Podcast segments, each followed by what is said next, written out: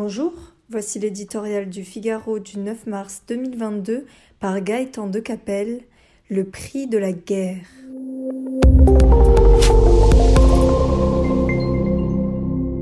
Quel sera le prix à payer pour stopper la folie expansionniste de Vladimir Poutine?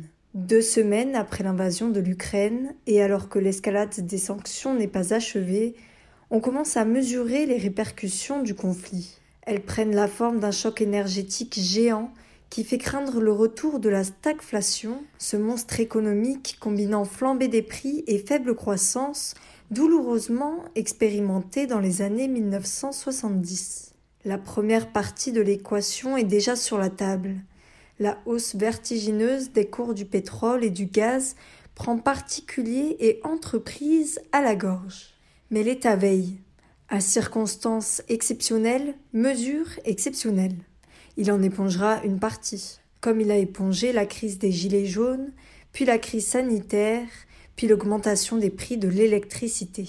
L'art de la politique étant de faire des choix, libre au gouvernement de se donner pour mission de protéger les Français contre tout, y compris l'inflation. Mais dans la situation financière calamiteuse du pays, Écrasé sous 2800 milliards de dettes, il a en retour le devoir d'expliciter comment seront financées ces dépenses exponentielles qui nous mènent au bord du gouffre. Non pas en faisant miroiter les fruits d'une croissance hypothétique, mais en précisant à travers quelles économies et surtout quelles réformes.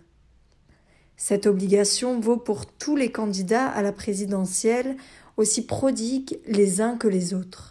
À côté de ces mesures de court terme, le cataclysme ukrainien impose une réflexion de fond sur la politique énergétique européenne. L'Allemagne démontre ce qu'il en coûte de renoncer à sa souveraineté par idéologie pour confier son approvisionnement à la Russie de Poutine. L'abandon du nucléaire par Berlin fut une faute économique et politique impardonnable. Après s'être imprudemment engagée sur le même chemin, la France a fini, in extremis par reprendre ses esprits.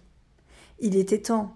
La guerre en Ukraine nous confirme que le grand basculement sans garde-fou vers le tout renouvelable est un piège mortel.